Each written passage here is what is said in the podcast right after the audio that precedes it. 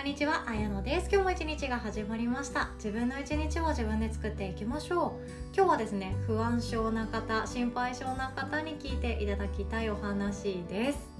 悩みは一生なくならない。悩みの中身がただ変わり続けるだけっていうお話です。でですねこれなんでこんな話かっていうと、まあ、昨日昨日というか、まあ、私は今さっきなんですけど前日に収録しておりますので今さっきですねヨガの日ファミリーのオフ会ではないんだけれども心配性な人たち集まれっていう会を開催していたんですね。でこれはもう音声とかどこかのホームページとかで告知するわけでもなくオンラインサロンの中でもこういう思い抱えてる人一緒に喋りましょうよっていう会でございました。いやーすっきりしましたね。で私もかなりの不安症でよく心配事をしているので悩みが尽きないです。悩みが尽きないんですけどもそんな人たちもですねあ自分って今こういうふうに考えてるんだっていうことを言葉化することによって悩みじゃなくて課題に変わっていくそんな瞬間に私も出会えたなと思っていたので今日はこんなお話にさせていただきます。ということで悩み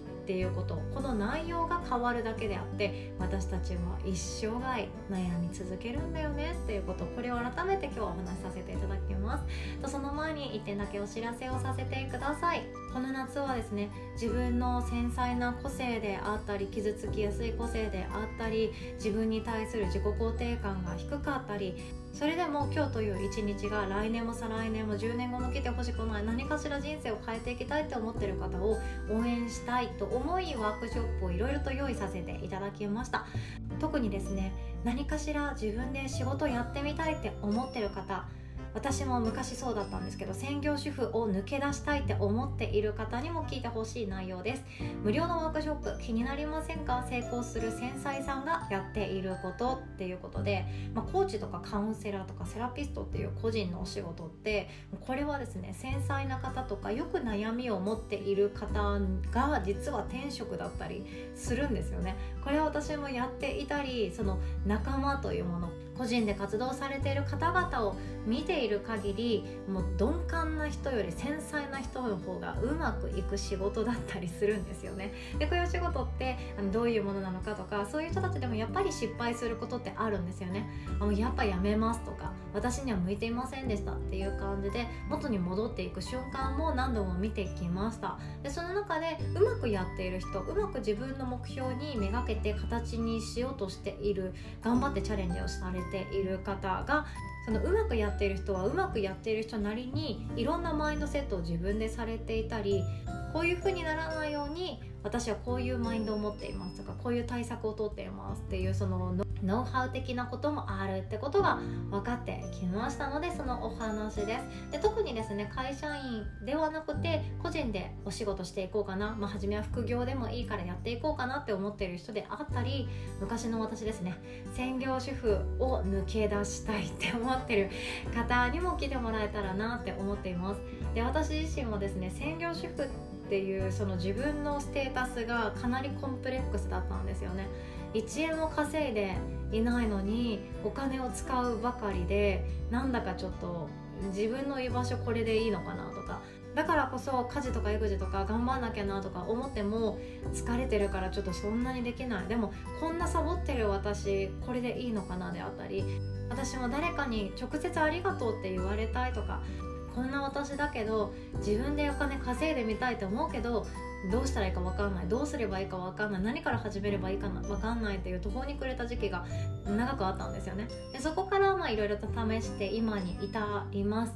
でもね私もかなり失敗経験を踏んできました。かなりかなり失敗だらけですね。でも今はその専業主婦ではなくて自分の好きな仕事を中心に自分と相性のいい人たちと一緒にタッグを組んで仕事をしていくとかお金っていうところそのストレスとかコンプレックスっていうのもないんですよね。でもこういうふうにあの私はいろんなところに壁にぶつかったり悩んだり絶望したりも何度もしてきているのでその私が答えられる範囲でお話できたらなとも思っております。そんな方にも来ていただけたらなと考えております。開催日時は今月7月16日土曜日の朝10時30分からとなっております。会場はオンラインズームおうちでヨガの日となっております。詳細はこの音声の概要欄からワークショップ一覧っていうところからもチェックできます。今日という毎日少しずつ変えていきたいなっていう方是非ともお待ちしております。ということで本題に行きましょう。今日は悩みは一生続くよっていうお話ですね、まあ、悩みっていうとまあそんなの分かってるよって思うかもしれないですけど悩みながらも私たちって進化していることに気づいた方がいいんですよね。っていうのも去年の今頃の私去年の7月夏ですね。夏の私何で悩んでいたかってどんなことに不安を持っていたかってちょっと考えてみてください。多分大抵の人が忘れたっていう答え。多分90%以上の方が忘れたっていう答えになっていくと思うんですね。でここからはですね私がちょっとだけよくやるやり方なんですけど Google フォトとかそういうなんていうかクラウドに写真ってアップロードされてますかね。それで去年の7月とか6月8月夏の写真とか動画とか見返していくと一気に思い出がおそらくぶり返してくるんじゃない？思い出が蘇ってくるんじゃないかなって思うんですよね。私だったらもうスクリーンショットの数がえぐいので もう何でもかんでもとりあえずこれメモっとこうみたいな感じでスクリーンショットしまくっていたのであこんなメモこんなメモみたいな感じでいろんなことがあるんですよね。で去年の7月ちょっとよかったらこの時間使ってみてくださいね。でそうすると自分の中でどんなことに悩んでいたかどんなことに不安を持っていたかっていうことをそれが出てくるはずなんですよ。今ではもう想像もできないくらい。今では考えられないような不安。そんなことももしかしたら過去の中では自分の中であったかもしれないですよね。で不安っていうものが何でやってくるかこのおさらいなんですけど未来に対する感情でしたね。自分の中で想像しても想像しきれない不確定なことだからこそ不安っていうもので自分で危機回避をしていくっていうその人間特有の感情だったりもします。で去年の夏なんですけど私もうびっくりしました。全然今とは違う悩みなんですよね。まあ当たり前なんですけどそれが何かっていうと私はですね去年の夏娘の行っている子ども園を変えたんですよ。これ結構やる人少ないと思います。ね年少さんで幼稚園入ったら卒園までずっと同じところに通わせるとかあるのが普通かなとは思います。保育園も一度入れたところの保育園で、まあ、ずっとやっていくのが普通かなって思います。っていうのも違和感があったりこれ変だなって思っても大抵今より悪くなるのが嫌だから私たちって変化するっていうこと極度に嫌うんですよね。そうじゃないですか。例えば転職活動とか分かりやすくって今の職場に対して不満を抱くことってありますよね。今の職場のあのおつぼねの A 先輩が本当に私は嫌でもうあの人から逃げたいとかこの業務内容に未来性を感じないとか私は毎日同じことを淡々と繰り返していく。このまま年を取るのはごめんだみたいないろんな不満なこととか嫌なことって目の前の仕事からいっぱい出てくると思うんですけどじゃあ転職活動しようよってなっていろいろ見ていくとえもしかしたら私これ年収下がるんじゃない？みたいなことだったり今のおつぼね A 先輩よりかももっと怖いおつぼね B 先輩みたいな人が出てきてしまったらどうしようとか面倒くさい人間関係に巻き込まれてしまったらどうしようとかいろんなことを悩むわけなんですよね。結果今が一番マシじゃんみたいな。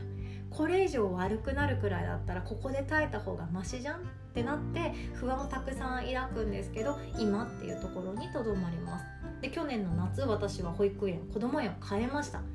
大阪にお引越ししてから1回入れた幼稚園があったんですよね。いやでも私が望む教育じゃないなって思ったんですよ。そのずっと机に座って勉強っていうものを練習していくみたいな。小学校に入るための幼稚園、まあ、これはいいっちゃいいんですけど私はですねもっと何て言うかせっかく大阪に引っ越してきたのであればもっと伸び伸びしてほしいなとかもっと土触ってほしいなとか空見上げてほしいなとか自然に触れてほしいなっていう気持ちが強かったんですよね。なので思い切って思い切って変えました。途中で変えるってなかなかいないですよね。あまり本当にみんなに言われました。変えてよかったよねっていう。そのみんな変えたくても勇気がなくて変えないんですよね。不安なことっていっぱい出てくるんですよね。その行ったところで友達できなかったらどうしようとかいろんな不安って勝手に起き上がってくるんですけどもう私の場合はですねもう、まあ、この子供へめちゃくちゃ素敵ぞっていうその自分の中でもビビッときたからこそ娘と話し合ってうん体験しちゃおうみたいな感じで行ってそのまま保育園の枠で申請するっていう流れにしたんですよね。ですんなりとスムーズにことが運んだのであこれはもういいいいことだって思って前通っていた自分の中で違和感が残る幼稚園を辞めさせてもらえて新しいその私たちがキュンとくるような自然いっぱいの子ども園に変えることができたんですよね。これはもう私の中で一例自分の中の不安と戦った一例ではあるんですけどその今のままでも全然いいじゃん。だって制服もあるし必要な教材もあるし場所も知ってるしある程度友達の顔と名前も覚えたしっていう今のままの方がいいじゃんっていうことも言われるし頭よぎるんですよね。でもそのなんかよくわかんない違和感ってあるじゃないですか。そんななんか子供のことを先生厳しく叱ってほしいわけじゃないんだけどなとかもうその何て言うかクジラはこうで魚はこうでこういう絵をみんなで描きましょうっていうそのお手本の通りに絵を描いてほしいわけじゃないんだけどなっていうその自分の中の違和感っていうものがどうしても抑えきれなくって娘にある時伝えたことがあったんですよね、まあ、結果私の中で本当にこれは誰かにとってはえそんなことするなんて子供さんかわいそうだよとか言われるかもしれない。でも誰かにとってはいいね私も本当同じタイミングで抜ければよかったっていう言ってくれる友達もいるんですよ。なのでその自分の違和感っていうものに従って目の前の選択をやっていくっていうことこれってすごく勇気がいるんですけど私は去年の夏そのことでずっと悩んでたんですよね。いや今月やめようか。今月保育園枠申請しようか。みたいな感じで今も写真見返すと、まあ、そういう書類だらけのものがいっぱい出てきたりするんですよね。そんな具合に去年私何で悩んでたかって忘れてるんですよ。で今の悩み何かっていうと今の悩みはですね来年小学校入るんだよなうちの子。そんでもって一人でちゃんと通学してそんでもって無事に帰ってこれるのかなとか友達できなかったらどうしようとかなんか緊張しちゃってトイレ行けなくっておもらししちゃったらどうしようとかそのまだ起こってもない来年のことずっと悩んでたりするんですよね。もう自分でも情けなくなります。で情けなくなるので同じような心配事抱えてる人とか不安ばっかりに陥ってしまっている人話しましょうっていうことで月曜日の朝っぱらからみんなでもうずっと喋ってたんですよね。こんなことが不安でこんなことが心配で私なんてみたいな感じでずっと喋ってたんですよ。めっちゃ楽しかったですね。何が一番良かったかっていうとみんなですね不安なことってわざわざ、えーと、ちょっと距離のある人とか建前とかで関係を結んでいる人であれば喋るわけがないんですよね。つまり言うと私だけこんなに不安な思いなのかなとか私だけこんなに心配事を抱えていて私だけこんなに毎日毎日悩んでんのかなって思ってしまうってことなんですよ。いやでもみんな悩んでますよ。みんな悩んでると思います。その悩む対象が違うだけでみんな悩んでるはずって思いました。で特にヨガの日ファミリーの中にはですねその男の子を3人育ててるんだけれども心配性が私の中ですごくってみたいな。もういつも祈っていますっていう可愛いお母さんがいらっしゃったりとかあとは娘さん小学校中学年の娘さんを育てられていてその娘さんのその自分に対する気遣いが気になるとか言ってましたね。女の子ってっていうくくりしたらあれなんですけど繊細なお子さんって本当親の顔色をしっかり見てるというかしっかりと自分の中であ今ママに話しかけない方がいいよな